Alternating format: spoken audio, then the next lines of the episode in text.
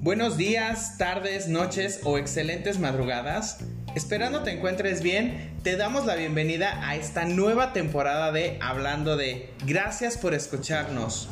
Hablando de es un podcast que te ayuda, te orienta, te aconseja sobre temas de interés general. Soy Luis Torres, psicólogo clínico. Soy Edson Solís, abogado. Y estaremos hablando de el, suicidio.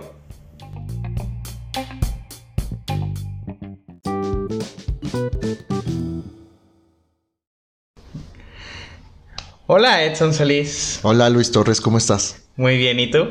Bien, también. Muchas gracias por invitarme a esta nueva temporada. No, pues a, petición de, de, las personas que nos han estado escuchando, que nos han estado ahí escribiendo a través de las redes sociales, pues nos dijeron que, que les había gustado mucho tu intervención en, en alguno de nuestros programas anteriores de la temporada 1. Y en esta temporada pues vas a estar en todos y cada uno de los programas. Ah, muchas gracias por escuchas que, que quieren que, que esté yo aquí participando. A veces diré muchas tonterías, pero pues aquí me quieren escuchar. Por lo menos que se note eso y síganme en mis redes sociales. Claro que sí, ya saben, también vamos a estar ahí incluyéndolas las redes sociales en las descripciones de las cajitas, eh, ahí en YouTube y en, en Spotify también ya van a estar ahí. ¿Qué tal el tema del día de hoy? Muy interesante. Vamos a hablar del suicidio. ¿Qué es el suicidio? Pues mira, según los datos de la amplia investigación que yo hice, muy bien. Dice que el suicidio pues es ponerle fin a tu propia vida. Qué fuerte. Sí. Qué fuerte, porque creo que si bien es un acto no de... Mm, es un acto de valentía. bueno, yo creo más bien que es de cobardía, pero... Pero se necesitan muchos huevos para hacerlo. Entonces hay que tener este pues huevos para, para quitarse la vida, no cualquiera lo puede hacer. Sin embargo, sabemos que es una de las grandes causas a nivel mundial, porque yo también hice mi tarea, hice mis investigaciones. Qué bueno, qué bueno. Como debe de ser. ¿Sabes que aproximadamente 800 mil personas se suicidan al año. ¿800 mil personas en el mundo? Sí. Órale. ¿Cómo ves? Pues sí, son muchas. Y por cada, por cada una de ellas hay más intentos o más tentativas de suicidio en el año. Va incrementando. Justo eso es, es, como, como el punto importante porque yo conozco de muchos casos y he escuchado de muchas este, personas que han intentado suicidarse, pero no lo han consumado. Qué bueno que no lo consumaron. Pero pues ahí vamos a, entrar en controversia con, con, eso que dicen que la gente que trata de suicidarse y que no lo logra es únicamente por llamar la atención. Ahorita abordamos ese tema. De hecho hay más intentos que suicidios. Sí, sí, sí. Y, por eso es justamente. Claro, y una de las razones es, es ese punto que estabas mencionando de igual y puede llamar la atención, pero más adelante vamos a, abordar eh, ese punto, lo vamos a, a, desmenuzar un poquito más. Y aparte es la tercera causa de muerte en jóvenes de 15 a 19 años. De 15 a 19, pues justamente en la adolescencia, en la adolescencia más fuerte. En la adolescencia donde están todos estos cambios, donde están buscando a lo mejor su identidad, sus gustos, sus preferencias, todo y creo que andan ahí a veces revueltos. Y puede que esto sea, ¿no crees? Sí. Y bueno, eh, es momento de, hacer mi comentario. Si, si, nos estás escuchando porque ya nos conoces, que bueno, muchas gracias. Si llegaste a nosotros porque de alguna manera estás pensando en suicidarte o conoces a alguien que esté teniendo pensamientos suicidas, Quédate, escúchanos para que puedas aprender a identificar cuáles son los signos de advertencia y si eres de esas personas que en este momento está pensando que sus problemas no tienen solución y que la única forma de, salir adelante es acabando con tu vida, eh, quédate para que escuches y sepas a dónde puedes pedir ayuda y que no es así. Eh, siempre hay algunas medidas y algunas cosas que puedes hacer para mantenerte a salvo y volver a disfrutar de la vida como lo hacemos todos. Eh, creo que uno de los puntos que a lo mejor la gente que les puede llamar la atención este programa es porque a lo mejor han tenido este pensamiento suicida, ¿no? Y aquí en este programa les vamos a, como tú lo mencionabas, no te vamos a enseñar cómo hacerlo, jamás lo haremos. ¿sale? Sino te vamos a decir cómo identificar, a lo mejor tú no estás en esta situación, conoces a alguien, como lo decía Edson, y entonces le puedes ayudar, ya sea a través de este link que le puedes proporcionar o dándole la información que nosotros tenemos aquí también. Porque fíjate que el 79% de estos, te digo que anduve investigando ahí, me metí bastante bien. Muy bien. Y es, una, es uno de los temas que, que si bien llegan mucho a, a consulta, en verdad, porque dicen ya no sé qué hacer y tienen esta famosa visión de túnel y pues la única solución es eh, tratar o pensar en quitarse la vida porque se sienten como un estorbo, porque entonces el mundo sería mejor sin ellos, como que ya no, ya no benefician. Y el 79% de estos 800 mil que te decía al inicio, Edson, suceden en países de ingresos bajos y medios. O sea, en la mayoría de los países a nivel mundial. Hola México. Hola México. Oh, hola, dijo, dijo Homero, si vieron ese. Hola, hola, hola México, sí, hola Latinoamérica. o, hola muchos países de Europa, hola África, o sea, en verdad. Hola Sudamérica. ¿Qué no está en Latinoamérica? Sí. Pero hola Sudamérica. O- hola, o- ok. Y las, las causas de ello, o la forma en cómo lo hacen, son tres. Armas, ingestión de medicamentos, de plaguicidas y ahorcamiento. Métodos más comunes. Sí, son los que normalmente escuchamos o vemos en las películas o vemos en las series. Son, son como los métodos. Creo que yo el que más he escuchado, bueno, en, en las películas y en la ficción, el que más usan es el de cortarse las venas. Sí, La mayoría de las veces, porque creo que puede ser hasta como visualmente menos agresivo que el ahorcamiento, que es un poco más tétrico, para mostrarlo en televisión. No significa es más que espectacular. Ajá. Es más, es más visual. O sea, ver cómo corre la sangre de, de las, de las muñecas. sea. Ajá. Que simplemente estar colgado a lo mejor. Pero si lo vemos en la realidad, No, y también, fíjate que, bueno, yo, yo pensaría, no sé los demás, pero yo pensaría que es como uno de los métodos menos dolorosos. Pero tal vez no sea así, ¿eh? o sea, yo creo que probablemente sea muy complicado el hecho de, de desangrarte. Seguramente no, no somos médicos, pero habrá algunas consecuencias. Estaría padre que alguien nos dijera qué haya sucede, por qué esta. empieza, ajá, qué empieza a pasar, o sea, médicamente qué sucede cuando empiezas a tener menos sangre en tu cuerpo. Seguramente eh, empiezas a tener algún problema de, de asfixia. Porque recordemos que la sangre es la que lleva el oxígeno al cuerpo. Empiezas a alucinar evidentemente por la falta de sangre y oxigenación cerebral. Exacto. Y probablemente tengas algún problema cardíaco, una cosa así. Y, y tal vez sí sea doloroso. Pero bueno, el punto es que estábamos diciendo que lo hacen en la ficción porque pues de alguna manera es más llamativo. Genera más views, Sí. genera más likes y, y genera más morbo en Pero las no está padre, no lo hagan. ¿eh? No lo hagan, simplemente les estamos dando los datos de lo que es el suicidio. Y lo que nosotros pensamos, también no somos expertos. Este, son datos que eh, están basados en, en, en, digamos, eh, en la Organización Mundial de la Salud, en lugares eh, de información que son fidedignos, eh, que no son inventados por mí. Yo, yo tengo experiencia con personas que han intentado suicidarse, no bien con personas suicidas, o sea, con personas que ya se Que suicidaron. sí lo hayan consumado. Ajá, porque Claro. entonces ya estaría yo con la cuija.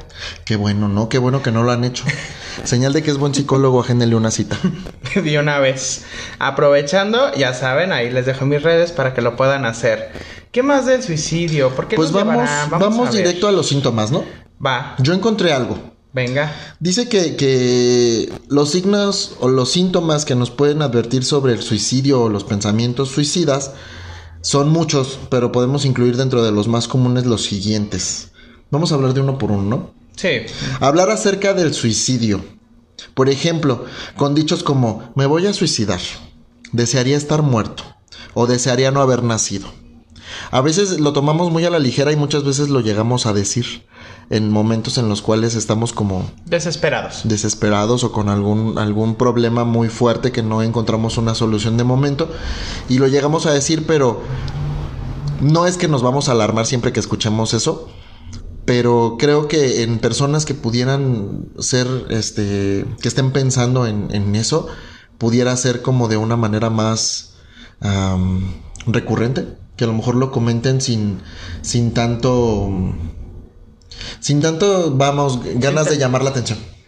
Como lo hacen en Facebook. Ajá. Que me siento triste. Y todo el mundo le comenta, todo el mundo le da like. Y ya. Eso es para llamar la atención. No, simplemente. Pero si te lo comenta tu mejor amiga, que, no- que en sus redes sociales o en su Instagram tiene una vida genial y perfecta y Vemos. come rico y así, y te lo comenta a ti como de, güey, desea- desearía no haber nacido, desearía estar muerta. Hay muchos, hay muchos. Hay una que, que las personas a veces no ven. Y es que heredan en vida. ¿Sabías? Ah, sí, bueno, es- eh, la gente común le llama heredar en vida. Heredar, heredar en vida, este. Que bueno, legalmente no sé cuál es el. ¿Existe? Pues eh, es por medio de la donación. Ah, do- donan en vida, entonces vamos a poner.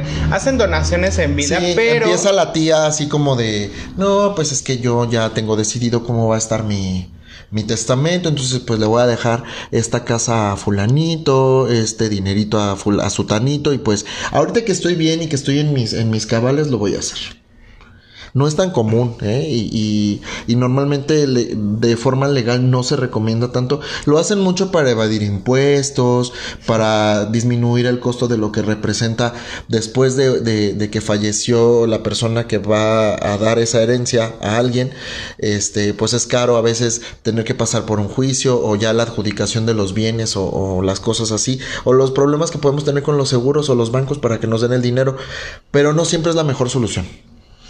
Y, y recordando que esto, mm, o sea, esto puede ser un parteaguas, pero no es un diagnóstico. No. Es decir, o sea, hay gente como, como, lo- como tú lo mencionas, o sea, tiene otras razones para donar en vida Sí. Y no por el hecho de que se quiera suicidar. No, y además es, es como, es como muy, o sea, si lo vas a hacer, yo creo que está como muy platicado, como muy investigado y así. Exacto. Pero yo creo que a lo mejor nos fuimos alto, ¿no? Me imagino, por ejemplo, a una persona que está teniendo ideas suicidas Ajá. y de repente dice, yo amo mi colección de discos de Britney Spears, por ejemplo, ¿no? Y se los quiero donar a mi prima, se los quiero regalar. Ajá. O sea, es como por- como por. Ajá. Porque se los vas a regalar si son todo. O sea, se pueden robar todo menos un disco de Britney Spears.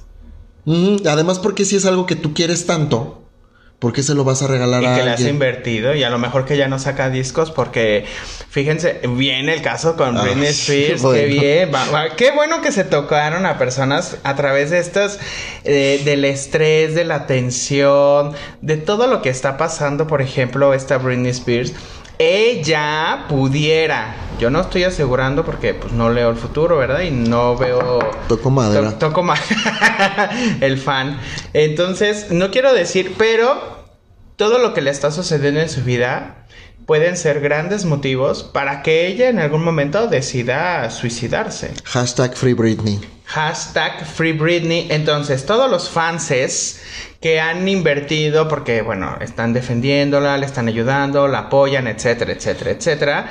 Y todos sus amigos, familiares de esa persona que la apoya del fan, dicen, ay, pues ama a Britney Spears, ¿cómo va a regalar sus discos? ¿Cómo va a regalar el póster? ¿Cómo va a regalar la foto? ¿Cómo va a Ojo, regalar? eso no es normal. Eso ahí, exacto, ese punto es alarmante. Cuando dices, ¿por qué, o sea, por qué me está regalando algo que tiene tanto valor sentimental o que siempre has, eh, ¿cómo se dice? Esta- Apreciado a- tanto. apreciado tanto. Cuidado con tanto amor, invertido, limpiado, etcétera. Eso, eso ahí sí es un punto de alerta. A eso es a lo que me refería con esta parte de donación en, en, En vida. en vida, ¿no? Oye, y si, y, si te- y si llega la tía y te dice, em, oye, sobrino, fíjate que te encargo mis perros.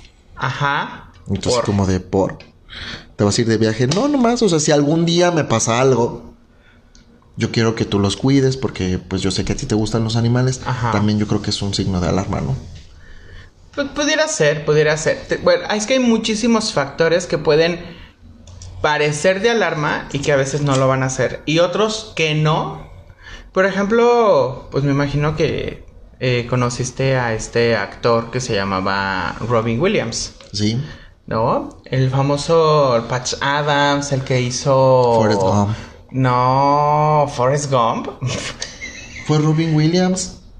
¿No? Robin, no Robin. Robin Ah, perdón. Williams es, Robin, el, Robin. es, el, es el cantante. Perdón. Dispénsenlo y discúlpenlo. LOL. Super LOL. no, Robbie Williams, el que hizo Patch Adams, el que hizo El Hombre Bicentenario, el de Papá por Siempre. Él era una persona con depresión. ¿Sale?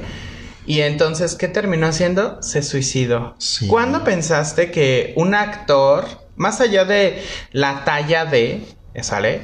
Que pudiera decir, tienes todo, y hago grandes comillas, tienes todo, pues tienes fama, tienes dinero, tienes una familia, te ves muy feliz. ¿Cuándo pensaste que él tenía depresión y que se iba a suicidar? No, nunca. Pero además, no solamente, o sea, él es como el ejemplo extremo y bizarro de que pues era una persona que aparentaba ser muy feliz y que tenía la vida perfecta. Y son los peores de identificar. Pero aún así los que los que gritan a- a- así a, a todas luces y a todas voces que están deprimidos, que tienen un problema, que están ya a punto de, de que ya no saben qué hacer más como en paz descanse y mi one house.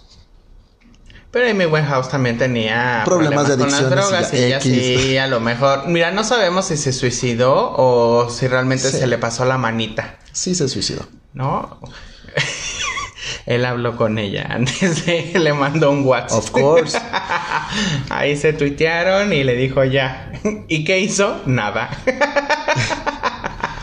Entonces, aguas con esos signo- signos, ¿eh? Eh, Eso es como importante. No todos los signos significan que la gente se quiere suicidar, pero vale la pena tomarlo en cuenta y razonar un poquito por qué está pasando esto, por qué está haciendo esto, por qué me dijo esto, por qué me hizo ese comentario, porque por ahí podríamos empezar. Otro de los signos que, que investigué dice, obtener medios para quitarse la vida o darse cuenta, tú te das cuenta que alguien está eh, obteniendo medios, que decimos por medios, pues compró un arma o está almacenando pastillas o de repente así como que te das cuenta de que, ¿por qué compró una cuerda? Ujú. ¿Por qué está viendo videos de cómo hacer un nudo no sé qué? Esos son, son cosas que podrían también llamar la atención. O porque ve videos de, de, de suicidio, ¿no? De Porque formas... escucha canciones de Lord. Ah, no. de Carla Morrison. De, Ah, Carlita Morrison, de- te amamos. De Lana del Rey. ¿No? Eh, ahí no hay beso para Lana del Rey. puede que, puede que pierdas fans. Puede que pierdas fans y seguidores. Aquí, bueno, a mí tampoco me gusta Lana del Rey, pero pues respeto a las personas que, que les gusta Lana del Rey, ¿no? Este, así como las que les gusta Britney Spears y la siguen defendiendo, también se les debe de The respetar. one and only. ¿No? ¿Qué otro síntoma? Que sí, ese es, ese es muy importante lo que... Sí, hay que poner atención en eso, o sea, no es normal. Además que aquí en México para comprar un arma no hace- es tan simple. Si no lo hace cotidianamente, Ajá. ojo, pero si se dedica, por ejemplo, a la cacería, Ajá, que no es común en México, pero puede suceder que la gente rica y adinerada que no tiene otra cosa que hacer, pues... hola repente- Lucero, hola Lucero. Oli. Este. compran armas. Obviamente hay que tener un permiso, una licencia, y no es tan fácil que te la den. la Sedena. Entonces, este, no es común. Y, y cuando la llegan a comprar, lo compran pues ahí en el mercado negro, ahí este, underground. Entonces, pues no, no está padre. Empiezan a tener también diferentes actitudes. Esos también son signos. Sí, hay, a eso te iba a decir. Aislamiento, aislarse de la sociedad o tener esas ganas de querer estar solo. ¿No? Este, de repente eh, encontramos que una persona que normalmente no es introvertida, que es una persona que comúnmente está rodeada de personas, que es muy alegre, que es muy jocosa, y puede que en ese momento esté teniendo una depresión, porque aunque no siempre el suicidio está ligado a la depresión, mayormente, considero ahorita ya Luis nos hablará de eso, mayormente las personas que se suicidan es común que tengan depresión. Que tengan algún evento o algún episodio depresivo. Pero depresión bien, no depre así de, ay, este, ahorita amanecí depre y como que me dan ganas de escuchar a Mon Laferte, no. O sea, eso no es depresión. O sea, como que no. Y si no saben, escuchen el episodio de depresión de la temporada 1. Ahí se podrán dar cuenta. Bueno, primero terminen de escuchar este y luego van al otro. Y así se la pasan porque realmente están ligados y si no, escuchen el primero toda la parte de salud emocional, que es la parte de, lo medular que estamos tratando de buscar, abordando todos los temas al final de cuentas, inclusive el de el de estos eh, pagos de impuestos, porque a veces no nos dejan dormir, ¿verdad? Y nos pueden generar ahí algún tipo de... Pero sí las actitudes eh, que son de, de aislarse cuando la persona no es así, pueden ser un signo de alarma para, para ello, ¿no? También eh, otra de, de, los, de las actitudes que pudiéramos notar en estas personas es cambios de humor muy repentinos o muy marcados, como de repente tener euforia un día así muy, muy fuerte y de repente al día siguiente un, un desazón se llama, sería como, como estar este, pues en la depre al día siguiente. Si no están diagnosticados, por ejemplo, con el, el trastorno de bipolaridad, porque es un, es un trastorno, la bipolaridad es un trastorno y debemos de, de entenderla. Eh, tenemos que empezar a quitar el estigma a las enfermedades mentales. Y este, por ejemplo, aunque no es una enfermedad mental, es un estigma y un tabú en muchas sociedades. Les da problema hablar de, de lo que es el suicidio porque es, es, como, ay, bien escabroso, así como a muchos la homosexualidad les genera, ay, ¿cómo voy a hablar de eso? Como todos los temas que le tocan, que le tocan este, las campanas a la iglesia, ¿no? El, el, el suicidio justamente es uno de los temas que a la iglesia le, le causa muchas cosquillas, porque siempre dicen que las personas que se quitan la vida, las personas que deciden suicidarse, no son merecedoras del reino de los cielos y que son abominables y son, este, no recuerdo cómo bien dice la Biblia, pero dice que no son bien vistas a los ojos del Señor. Entonces, eh, ellos tienen como mucho, mucho tabú con respecto al suicidio. Es, es el mayor, eh, digamos, pecado, eh, que puedes cometer en, no todas las religiones, pero sí en la gran mayoría de las que, de las que existen, ¿no? Y Decíamos de la bipolaridad, retomando un poquito nada más esta parte. La bipolaridad es tener estos episodios, porque son episodios, van por tiempo o tienen una durabilidad, a eso se refiere, donde vas a estar con una euforia y esa euforia entonces lo que va a hacer es que hagas actividades que si bien puedan poner en riesgo tu vida o tu integridad física o algún tipo de patrimonio. Por ejemplo, eh, a lo mejor estás tan eufórico y entonces vas al casino y apuestas todo, todo, todo, todo, todo lo que tenga, ¿no?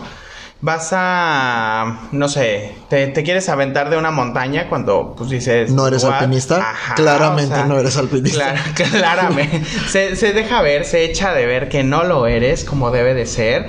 Este, entonces haces actividades, no sé, corres motos, o sea, como que andas en la adrenalina al 100, ¿no? Dicen, bueno, no sé Sin que sea una actividad consuetudinaria una actividad común, ¿no? Que, que tú hagas en tu día a día.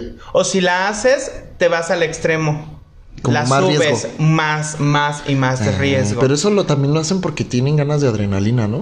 Eh, tendríamos que ver primero si no están diagnosticados o si, por qué lo están realizando. Porque al final de cuentas están poniendo en riesgo su integridad física. Ok. Entonces es por eso. La, la, parte efusiva, que es una de la bipolaridad, y la otra es la famosa bulia o la parte depresiva. Donde entonces es completamente todo lo contrario. Me aíslo, ya no salgo, no llamo, pierdo el interés por relaciones sexuales, eh, ya no como, no me quiero bañar, pierdo esta, este interés por actividades tan comunes y corrientes que hago al día a día. ¿Sabes? Sí, sí, sí. entonces, eso es pero está marcado por tiempos y un profesionista, ya sea el psiquiatra o un psicólogo, te pueden diagnosticar con una bipolaridad. Obviamente existe la parte médica, entonces hay que tomar medicamento para que podamos eh, trabajar esa parte. Bueno, también eh, encontré el que dice, preocuparse por la muerte, preocuparse por morir o preocuparse por la violencia. Desgraciadamente hoy en día en México y en la ciudad en la que nosotros vivimos, by the way, la violencia está al orden del día. Eh, obviamente a todos nos preocupa, sin embargo, creo que hay un límite o hay un, hay un, un tope en el cual deberíamos dejar de preocuparnos y ocuparnos en él. Pero no estamos hablando de ese tipo de preocupación. Preocuparse por la violencia en el sentido en el cual me afecte de tal manera en la cual me esté como sobrepasando mis límites de tolerancia, ¿no? Coincido, sí. Preocuparse por la muerte, preocuparse por morir. Es común que todo el mundo, llegando a cierta edad o teniendo alguna enfermedad o alguna cosa, nos preocupemos por la muerte o por morir y qué va a pasar después de pero no tiene por qué ser un problema en nuestra vida. Pero muchas personas, mm, mira, el ser humano es inseguro por naturaleza. Ajá. Lo desconocido se le tiene miedo. Sí. Y entonces eso me va a generar inseguridad. Sí. Y entonces con toda esta gran información que me puede dar la sociedad, que me pueden dar la parte religiosa de qué me ofreces, eh, hacia dónde voy a ir, qué, ¿qué, pasa después de, no? Yo soy partidario de ver que es el, fin del ciclo de la vida. Porque la vida es un ciclo. Yo creo... Y todo ciclo tiene un inicio y tiene un, final. Si bien nos podemos preocupar por ella, como tú lo mencionaste, claro que sí. Pero llevarlo a un grado, y es natural, claro. Touché con ese punto, con esa palabrita, es natural. Pero llevarlo a un grado donde ya realmente va a ocupar este completamente mi día ahí sí ya es preocupante, ¿sabes? Sí, sí, sí. Sí, a eso justo me, me Ese es, ese es el punto donde dices, o sea, sí todos nos podemos preocupar, o la mayoría nos podemos preocupar, porque no hay que generalizar, pero la mayoría nos podemos preocupar por, por la muerte. Pero ya cuando va a absorber mi vida, el pensar sobre ella, qué va a suceder conmigo, dónde voy a ir, si trasciendo, si voy a reencarnar o no reencarnar. Eso, entonces ya estamos hablando de que puede ser otro punto, eh, digamos ahí como foquito rojo que, que sigamos marcando. Alert. Alert. El otro punto es sentirse atrapado o sin esperanzas a causa de alguna situación, algún problema que estemos viviendo en ese momento.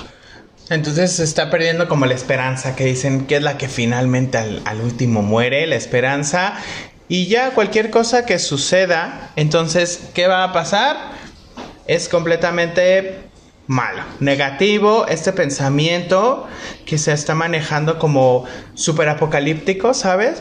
Que muchas personas lo desarrollaron desde el año pasado cuando inició lo de esta pandemia. Horrible. Fatal y que aún continúa, pero lo desarrollaron muy, muy, muy cañón, lo alimentaron y a la fecha a lo mejor desarrollaron algo que no tenían mentalmente y que puede recaer en pues en un suicidio. Sí, de hecho el gobierno se preocupó mucho por, por estas personas que estaban teniendo niveles de ansiedad altísimos o que sí se contagiaron o que perdieron su trabajo y que era su único medio de sustento tal vez para ellos o toda su familia, su núcleo familiar. Y se preocupó el gobierno por ellos y entonces, bueno, existe en México una asociación que se encarga de, atender estos casos de, depresión o de, suicidio de manera oportuna, como le llaman eh, primeros auxilios psicológicos. Y crearon, pues tienen, ya tiene mucho tiempo que existe algo que llaman línea de la vida que sale por ahí mucho en televisión y el año pasado lo vimos varias veces creo, precisamente por esto que nos está comentando Luis, que, que había mucha gente que se que se sentía del nabo, se perdía la esperanza, creía que ya no había este forma de salir adelante, se sentía atrapada. Entonces, en esta línea que más tarde les vamos a decir a dónde llamar, es, eh, hay dos números de teléfono, este, para poder tener ese tipo de, auxilio de, momento, en momentos en los que cuales podamos pensar que no hay como nada más que hacer. Pero relájense, acuérdense lo que decía Rocío Sánchez Azuara. Todo tiene solución en esta vida menos la muerte. Lo demás son cosas de la vida. Hasta ahí, hasta la muerte. Mm, muy bien. Eh, ya, ya, es como más millennial, ya se crea generación Z, cristal, pero no, es millennial. Otra cosa común que también sucede es aumentar el consumo de drogas o de alcohol. Y si no lo consumíamos, entonces iniciar a a consumir alcohol o a consumir drogas de manera desmedida. Ajá. también claro. es un síntoma, un signo de que algo está mal. También tenemos que ver, por ejemplo, si hay un consumo de alcohol, eh, se empieza a exacerbar. ¿Por qué situación? Aquí todo nos puede llevar, todos los caminos dicen que pueden llegar a conducir a Roma. Y aquí nos pueden llegar a conducir entonces a, a un suicidio. Ahí, o sea, no es que tengamos que... ¡Ah! Ya consume dos copas de alcohol más que lo que hacía antes, ya, se quiere matar. O sea, no. No, a lo mejor lo está haciendo porque le está entrando duro a la fiesta. No está bien. O porque está muy tenso, el trabajo le están exigiendo mucho, o porque ese día se le antojó pistear de más. ¿Cuál es el problema? Sí, sí, sí. ¿No? Entonces, creo que los, los, los puntos que has estado este, tomando son, son muy importantes. Y sobre el punto anterior, la desesperación o la desesperanza, nos tenemos que entender que va a generar una distorsión de la percepción de la persona y entonces va a reducir la habilidad para que podamos tomar buenas decisiones aunado a que tenemos que darnos cuenta de que los sentimientos o los pensamientos, más bien dichos, suicidas, son eh, resultados de problemas que, que se deben de tratar y que pueden ser tratables siempre y cuando también la persona quiera. En este caso, con las personas eh, que tienen esta ideación o este pensamiento suicida, requieren de, como se les dice, red de apoyo que es familias, amigos o compañeros, o el roomie, o la pareja, o los hijos, o, la- o- o quien esté a- con, con esa persona, para que le apoyen, le impulsen y estén ahí. Es como las personas con problemas y trastornos alimenticios. Otro que, que me llamó la atención es, y este creo que es muy, muy fuerte o muy, muy, este, muy notorio podría ser, empezar a despedirse de las personas como si no las fueras a volver a ver de nuevo. Uy, qué fuerte. Y así como de, ah, caray, siempre me decía como de, nos vemos luego y ahora fue como de, hasta siempre, hasta nunca, cuídate mucho, nos vemos No Eh, nos vemos. No nos vemos o Adiós. nos vemos cuando nos tengamos que ver. O sea, que cambia la forma de despedirse. Recuerda que te quiero mucho. Nunca lo olvides. Pase lo que pase. Ajá. Yo siempre, voy a estar contigo. Exacto. Ese es muy fuerte. Y entra dentro de, de este, este mood de cambiar la rutina normal, cambiar los patrones de, de conducta que puedes tener con las personas, eh, patrones de alimentación, conductas del sueño, ese tipo de cosas. ¿Qué nos puedes decir de eso? El cambiar los. La rutina normal, tus patrones de sueño, este, tus hábitos alimenticios. Los. Lo, De lo- forma muy marcada, evidentemente. O sea, Ah, ok. El primero, lo primero que tenemos que entender es por qué lo está haciendo. ¿Qué está pasando y qué motivó a que se hagan este tipo? El trabajo, y lo que les decía hace un momento, cuando estamos abrumados, no pensamos claramente.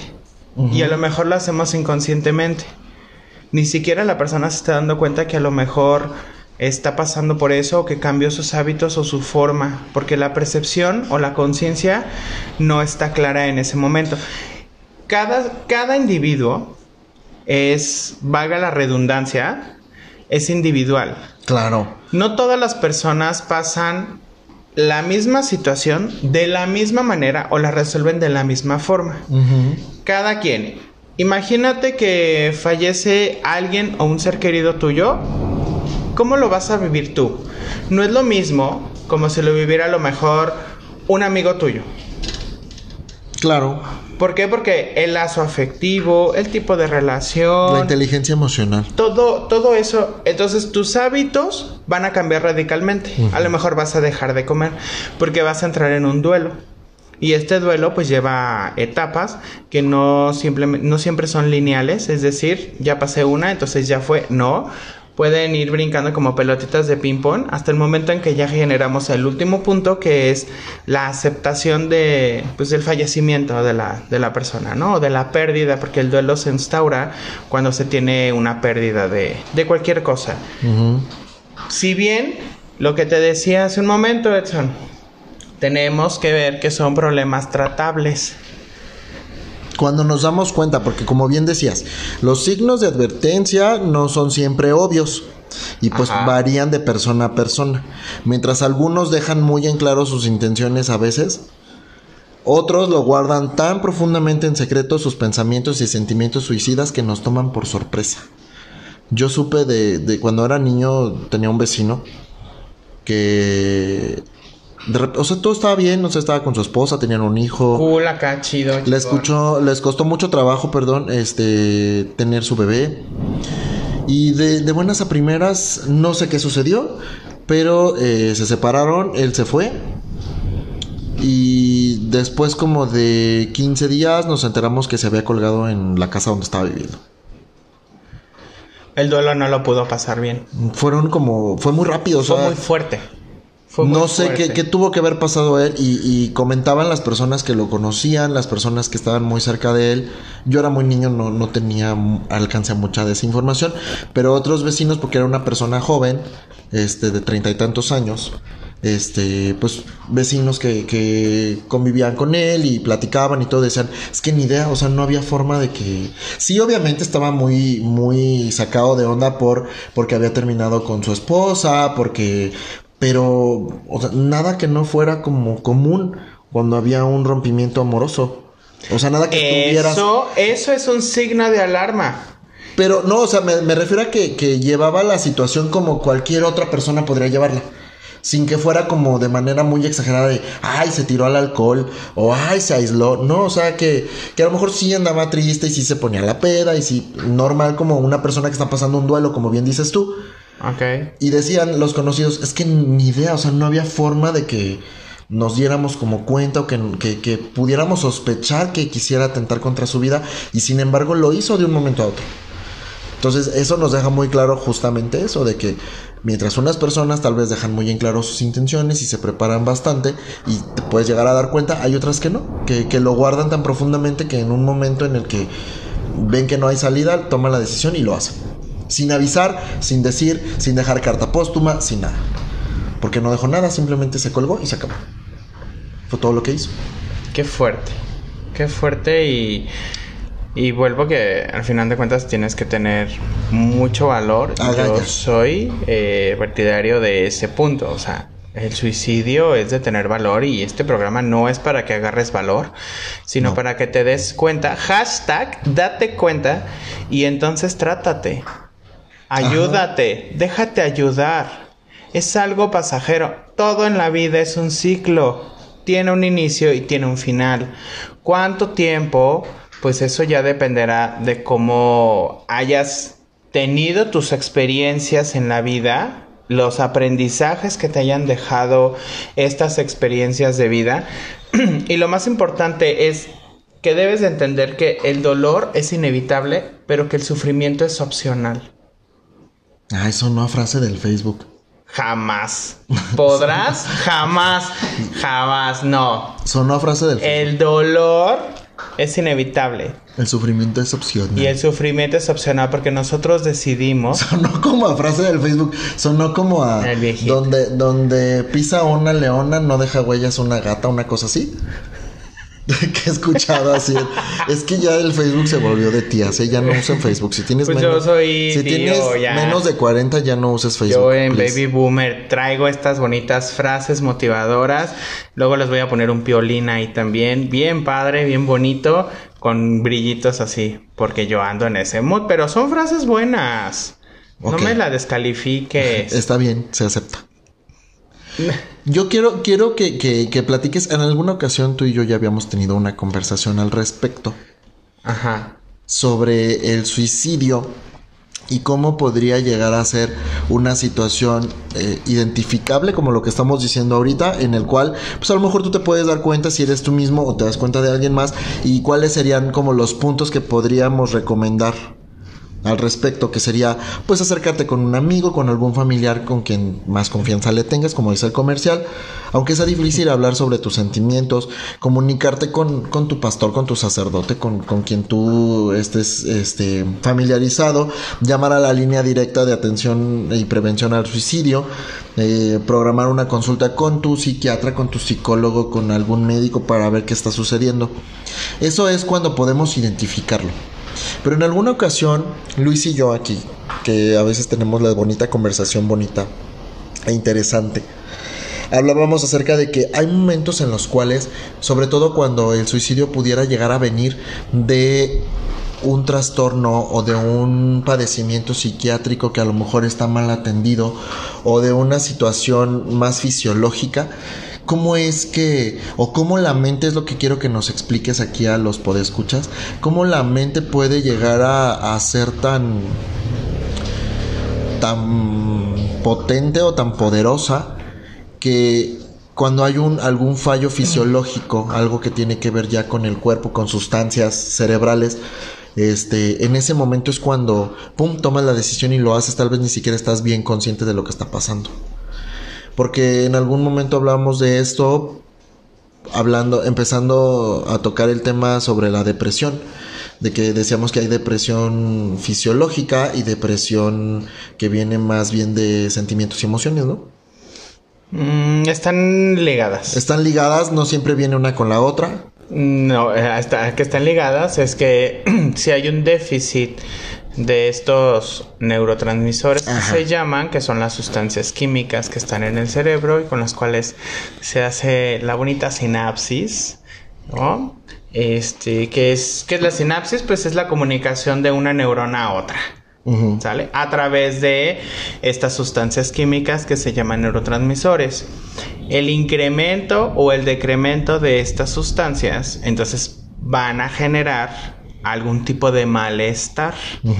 Ya sea una esquizofrenia, ya sea una depresión, ya sea una bipolaridad, pero van a tener alguna consecuencia. Y puede ser así como, ¿cómo te diré? Como fulminante, así como de, un momento a otro sucedió. O sea, un pues episodio de ese tipo puede suceder así como que sin que haya ningún otro detonante exterior, externo. Normalmente, eh, bueno, existen casos eh, que están eh, comprobados, están científicamente comprobados, donde eh, no existían, pero son los mínimos, ¿eh? No existían como causas, ¿sale? secundarias o algún otro detonante, no se encontró algún otro detonante, ¿va? En el momento de las autopsias, pues se ven las deficiencias de estos eh, químicos. La gran mayoría tiene que ver con algún detonante, ya sea social, médico, puede ser que me diagnosticaron con alguna enfermedad terminal o con alguna enfermedad eh, infectocontagiosa, ¿no? Cáncer, VIH, leucemia, lupus, etcétera, ¿no? Entonces es un shock para esas personas enterarse de que pues tienes una enfermedad que pues te va a matar. Y entonces las personas tienen una visión del túnel de, bueno, ¿para qué me espero? ¿Por qué voy a dejar de deteriorarme ya mejor, gracias por participar. Adiós vida y nos vemos. Eso es un externo. ¿Sale? La parte de hay, sus, hay personas que es por un término de una relación de pareja, porque eh, la parte económica, por la parte sexual, por la parte religiosa.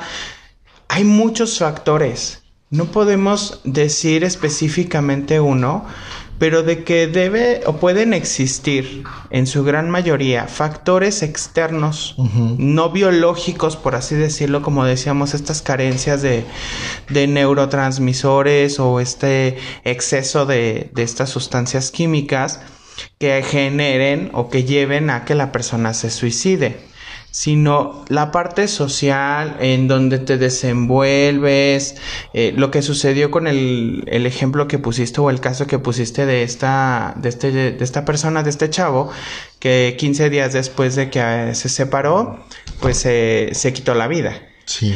Eso es entonces una separación. No pudo con ella, no habló de sus sentimientos, no habló de la parte emocional con nadie. Simplemente lo trabajó él mismo y es lo peor que pueden hacer las personas, ¿sabes? Sentir esa estrechez de criterio, ¿no? Así que... yo puedo solo.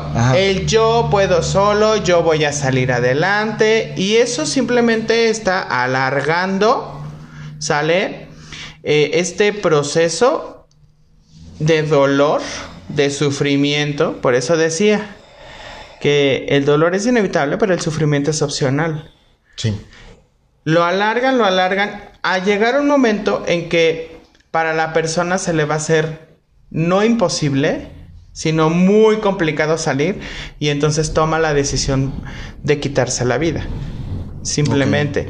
Pero sí existen o normalmente existen estos factores de terminó con una pareja, se separó, la escuela. Y como estamos hablando de 15, 19 años, que es un grupo pues realmente de poca edad, o sea, si lo ves son cuatro años eh, los que hay, cuatro, hay cuatro a seis años los que hay de, diferencia para que se lleven en esta población eh, a cabo la parte de los suicidios, ¿por qué se estresarán los adolescentes? Porque les quitan el smartphone. Eso ya es un detonante. No, también hay cosas más fuertes, ¿no? Porque la pareja. ¿Por qué la escuela? ¿Por qué los papás? ¿Por qué hay muchos factores? Mira, aquí, aquí estoy encontrando que dice que niños y adolescentes los los, las circunstancias más comunes que pueden orillar a que las, las, personas de este segmento de edad quieran quitarse la vida, pues es primeramente pues tener algún trastorno psiquiátrico, como la depresión, por ejemplo, Ajá. y que a lo mejor no está bien tratada. O diagnosticada. O diagnosticada. Más bien también. Eh, la pérdida o conflicto que involucre amigos o familiares cercanos. Ajá. Antecedentes de maltrato físico, de abuso sexual. Problemas de alcoholismo o drogadicción temprana. Problemas físicos o médicos. Por ejemplo, quedar embarazada o tener una infección de transmisión sexual y no saber qué hacer. Ser víctima de hostigamiento. Sentir incertidumbre acerca de su orientación sexual y leer o escuchar una historia de suicidio o haber conocido un compañero que se haya suicidado. Son como los más comunes que pueden eh, afectar a los niños y adolescentes. Aunque también fíjate que estaba viendo que es menos frecuente, pero también existe. Hay una pequeña parte de personas que se suicidan que tienen propensión genética. Esto es que pueden llegar a tener conductas suicidas cuando suelen tener antecedentes familiares de suicidio. Hay madres que o padres eh, siempre lo, primero es analizar la, la primera línea, que es papá, mamá, y luego la segunda línea, que es abuelos paternos y maternos. Eh, si han tenido algún tipo de enfermedad, eh, número uno, crónico-degenerativa, y dos, de algún trastorno psicológico o psiquiátrico diagnosticado posible, ¿sabes? Los, los, puntos que diste para que le suceden a los eh, adolescentes eh, o adultos jóvenes, porque estamos hablando de también personas de 18 a 19 años, eh, todos estos puntos son, son bien importantes y sí, o sea, coincido contigo en, en esa parte donde sí los vamos a ver y son algunos de los que también mencioné hace un momento, pero es identificar qué está pasando. El adolescente normalmente en la, en la cultura mexicana no está tan abierto para hablar con los padres. ¿no? Porque el tipo de crianza no está diseñado o no se ha querido e-, evolucionar tanto para que los adolescentes o los adultos jóvenes hablen con sus padres. Entonces lo que hacen es investigo en internet o le digo a mi amiga que es como un ciego guiando a otro ciego. Si me pues explico, básicamente. Pues Entonces, que la amiga como este, que te amiga y que te así de, ay, no es que no tengas amigas, pero pues así como que la amiga si es de tu edad y tiene la misma experiencia que tú, como pues, mucho, ¿verdad? Pero el abrirte a otra persona. Pero ojo, amiga, o sea, si tú eres la amiga, tú eres esa amiga pues entonces le comentas a alguien, a tus papás, por ejemplo, oye, fíjate que mi amiga me comentó tal cosa. O dile que acuda con un profesionista. Pero normalmente no lo van a hacer. O amiga, vamos, yo te llevo. O amiga, yo te acompaño. Digo, si ya tienes el criterio para hacerlo, hazlo. Pero si eres una chavita que dices, híjole, ¿qué hago con esto que me aventó mi amiga así de que se quiere suicidar? Pues le comentó a mi mamá, o a mi papá, oye, ¿sabes qué? Mi amiga me dijo esto y pues ya una persona adulta podrá tomar una mejor decisión, o sea. Por eso, pero también esto es para que empiecen a generar criterio las personas de esta edad. Sí. Entonces, si estamos hablando del punto donde queremos generar conciencia sobre personas que se quieren o tienen la idea o el pensamiento suicida y tú eres una amiga de esa persona que tiene ese pensamiento suicida o que ya ha tenido intentos suicidas y que no sabías cómo acercarte a ella, entonces ahora es, si bien decirle a tus papás puede, no sé, igual y generarte a ti un conflicto, ¿no? Porque dices, ya me van a decir que no le hable a mi amiga. So, entonces es, empieza a crear criterio y te estamos dando puntos para que los puedas identificar tú como amiga que eres o amigo Amiga, de esa cuenta. persona y le digas, amiga, yo te acompaño. Mira, este, si es tu amiga y si eres una verdadera amiga, entonces apóyala. Hablemos, yo hablo, estoy contigo ahí. Hablamos a la línea juntas. Sí. Este, amiga, mira, ¿qué te parece si este buscamos un psicólogo, buscamos un médico que nos informe? O vamos a puede ser al DIF, puede ser a un centro de salud, puede ser al hospital general de tu comunidad, de tu región y te acercas porque hay psicólogos ahí si no tienes el nivel como para que pagues a esta edad, a lo mejor o vas juntando, pero o, o pides dinero, no sé. Ay, perdón. Ay, Lolita ya la se hizo presente el día de hoy. Hasta la flor apareció aquí un poquito, pero ya estamos de vuelta. Eh, entonces es crearles el criterio, más allá de solamente que sea como, tú lo escuchaste, entonces ve y dile a tus papás. No, Ah, no. porque en algún momento para ti, Pero si no sabes qué hacer, pues es como... que no pues, estás en esa situación, pero si en algún momento la llegas a estar, también sepas qué hacer, Sí. porque no va a ser con tus papás. No, seguramente no. ¿verdad? Entonces, es crearles criterio y conciencia a las personas que nos están escuchando, que son muchos adolescentes en verdad. Este, no- me, me dijo un pajarito ahí que muchos adolescentes nos escuchan. Qué bueno. Oli. Este, hola a todos. Y que entonces esto les va, les va a ayudar también para que ellos creen un criterio, ya sea para ellos propios o para que puedan ayudar a otra persona. Yo, yo lo veo así, Edson. Y sí, tienes toda la razón. Por último, quiero tocar el- un tema no menos importante, pero bastante mm, eh, Importante. importante. No, no importante. es, es que es, es- es- lo tenemos que tocar. O sea, son casos poco frecuentes. Al menos en México. Ya ha habido casos, pero en otros países como en Estados Unidos se ha dado mucho. Existe el riesgo de que una persona con intención suicida mate a otras personas y después atente contra su propia vida. Esto se conoce como homicidio-suicidio Ajá. o asesinato-suicidio. Y hay muchos factores de riesgos también que, que podemos identificar, pero hemos sabido mucho, ¿no? En Estados Unidos de estos chavitos que de repente tienen algún problema y, y agarran ese en una matazón, ¿no? Los de las escuelas. Los de las escuelas, por ejemplo, que están muy sonados. Ya hemos visto en México, hubo un caso muy sonado en el norte del país. El de la maestra. Ajá, que mató a la maestra y y, y disparó a los alumnos y después se suicidó. Entonces, no solamente por el riesgo que corre la vida de esa persona que pueda tener ideación suicida, es importante estar alerta con esas personas, sino porque también pueden representar un factor de riesgo social. Exacto. Y esto, ah, ahí sí, creo que voy a ir con, con estos, con estos puntos donde acabas de mencionar. ¿Qué llevó a estas personas a cometer estos actos? Pues yo creo que una cadena de emociones negativas y resentimiento social que pudieran haber tenido, ¿no? Mira, no quiero echarle la culpa a nadie, pero son los videojuegos. Sí, es cierto, es Los mucha videojuegos, lo que sucedió en esta escuela donde el chavito esta, tenía el mismo outfit que el del videojuego, que robaban y podían matar. Ah, Ese sí. mismo lo replicó. No vamos a decir nombres. Este, sí, porque no tenemos el patrocinio, igual y ahí todavía. Entonces, eh, lo replicó. Y es lo que está sucediendo.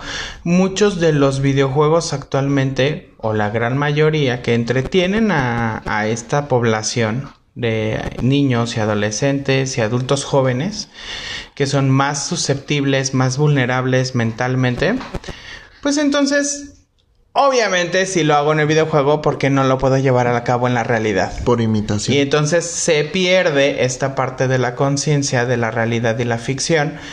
Y pum, lo llevo a cabo. Cuando llega la culpa, que es la que se instaura, que es demasiado grande por haber cometido el acto, entonces es donde viene esta parte de yo me suicido. Porque no voy a poder con ella. El chavito este de aquí de México, bueno, él sí no lo hizo, eh, pero bueno, eh, ahí traían una, una, gran disputa legalmente, que si los padres que o que los abuelos, que porque el arma y toda esta cuestión, ¿no? Pero realmente es cómo estamos criando a nuestros hijos. Sí. Los estábamos criando con smartphones, los estábamos criando con videojuegos, los estábamos criando con tablets, con computadoras. Entiendo lo de la lo de la pandemia y eso, pero aprendamos a utilizar la tecnología. Recuerden que hay un una parte de un programa en la temporada 1 que se llamó Nomofobia. Eh, eh, ahí es lo que se está generando entonces este, que es un trastorno que ya va a venir muy pronto en, en una Biblia que ocupamos los psicólogos, los psiquiatras y médicos, ¿sale? Eh, donde habla de estos trastornos, eh, ¿cómo se llama? Eh, tecnológicos. Ok, pues ya para despedirnos, vamos a hablar acerca de la prevención y vamos a dar nada más los, los números telefónicos que tenemos. Entonces, como prevención, para ayudarte a evitar a pensar en el suicidio o si conoces a alguien que lo está haciendo, busca el tratamiento que necesites, acércate a las personas adecuadas, acércate a las personas este, que te pueden orientar. Ahí están los psicólogos, aquí está el teléfono de, José Luis. Eh, crear una red de apoyo también siempre es importante y eso te va a ayudar mucho a las personas que, que están familiarizadas con esto, con amigos y familiares. Y también recuerda, siempre recuerda que los sentimientos suicidas son temporales los puedes tratar y si lo llevas bien a cabo, todo bien. Yo nada más les quiero dejar como por último el número de teléfono de lo que es la línea de la vida aquí en, en México. Puedes llamar desde el teléfono de tu casa al 014 y te van a contestar. Y también está el teléfono 800 Sería 800-911-2000. Se llama Línea de la Vida. Ahí te van a dar primeros auxilios psicológicos donde te van a ayudar para que puedas este, llevar a cabo un, un tratamiento y que de momento puedas dejar de tener esa ideación que pueda poner en riesgo tu vida. También este, ahí haciendo colación con lo que dijiste, haz un plan de vida. Eh, si no sabes, con todo gusto te puedo apoyar con en cómo lo puedes hacer. Me puedes escribir y te, te ayudo con eso. Elimina todos los posibles medios para quitarte la vida, en verdad. Programa actividades diarias, haz ejercicio, reúnete con tus amigos, ten personas de apoyo a las cuales si te sientes mal les puedas hablar como tal. Eh, evita el consumo de alcohol y drogas, que sabemos, o sitios web que también son peligrosos. Escribe acerca de tus pensamientos y de tus sentimientos, ¿vale? Entonces, pues muchísimas gracias, Edson, porque vamos a estar aquí en esta temporada. Este, juntos vamos a estar aquí platicando con... Dios mediante, dice el meme. Dios, mediante, ¿no? Vamos a estar aquí platicando con nuestras eh, personas que, ¿cómo me dijiste? Son podescuchas. Pod, escuchas, gracias, gracias, se me fue el nombre. Con nuestros escuchas vamos a estar aquí. Esperemos que haya sido de sagrado este programa.